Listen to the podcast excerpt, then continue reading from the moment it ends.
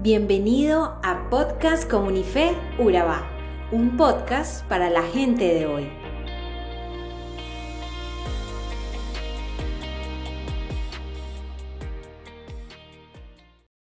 Nuestro podcast de hoy titula Bebe del agua de tu misma cisterna, inspirado en Proverbios 5 del 1 al 23.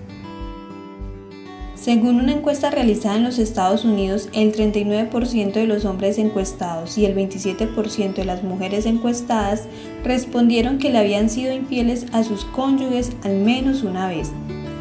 Es muy probable que la situación en los países latinoamericanos no esté muy distante de lo que sucede en los Estados Unidos. Muchas personas creen que tener una aventura amorosa es una experiencia única y maravillosa. Esto es lo que nos ha mostrado el mundo y la mayoría de programas de televisión. Suelen hablar como si su punto de vista sobre el sexo es libre y liberador. Se suele decir que la visión cristiana es represiva, rígida y que niega el gozo.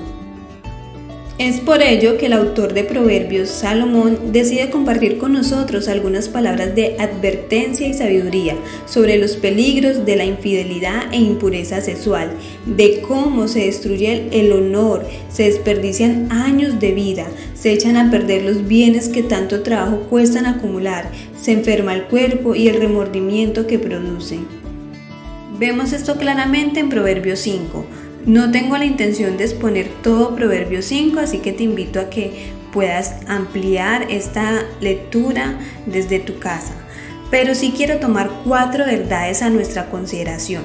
En primer lugar, reconocer que el pecado sexual es tentador. En segundo lugar, darse cuenta de que el pecado sexual te destruirá. En tercer lugar, rechazar la aparición del pecado sexual en nuestras vidas. En cuarto lugar, alégrate con la mujer de tu juventud. En Proverbios 5 un padre está escribiendo a su hijo, por lo que el texto se dirige a los hombres, pero es evidente que las advertencias aplican también para las mujeres. La razón por la que es importante estar atento a la sabiduría de Dios es porque Dios nos quiere proteger, guardar de los efectos o consecuencias del pecado. Cuando habla sobre los labios de la mujer extraña, la compara con la dulzura de la miel y el efecto del aceite, que causa que algo resbale o se deslice fácilmente hacia el mal. Pero el fin es amargo, agudo y como una espada, o sea que al final causa dolor. ¿En qué forma causa dolor? En depresión, ansiedad, hogares destruidos, relaciones conflictivas, sufrimiento personal y también causa dolor a otros. Si yo no estoy en o propenso a caer en pecado sexual, ¿cómo me habla este texto a mí? Aquí habla sobre tentación sexual en el matrimonio, pero lo puedo aplicar a cualquier tipo de impureza sexual, sexo antes del matrimonio, pornografía, etc. Después de haber advertido contra los peligros de la impureza sexual, el maestro pasa a ensalzar las virtudes del amor entre esposos, diciéndonos desde el versículo 15 al 19, bebe el agua de tu propia cisterna y los raduales de tu propio pozo. Se derramarán tus fuentes por las calles y tus corrientes de agua por las plazas. Sean para ti solo y no para los extraños contigo sea bendito tu manantial y alégrate con la mujer de tu juventud, como sierva amada y graciosa gacela. Sus caricias te satisfagan en todo tiempo y en su amor recréate siempre.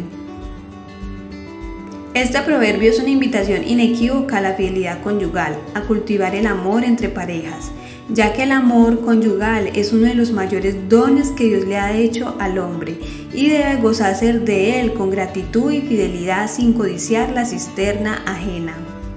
El versículo que estudiamos lleva implícita la idea de que el amor conyugal que ha sido cultivado a lo largo de los años puede proporcionar satisfacciones mucho mayores y más profundas que los amores nuevos u ocasionales.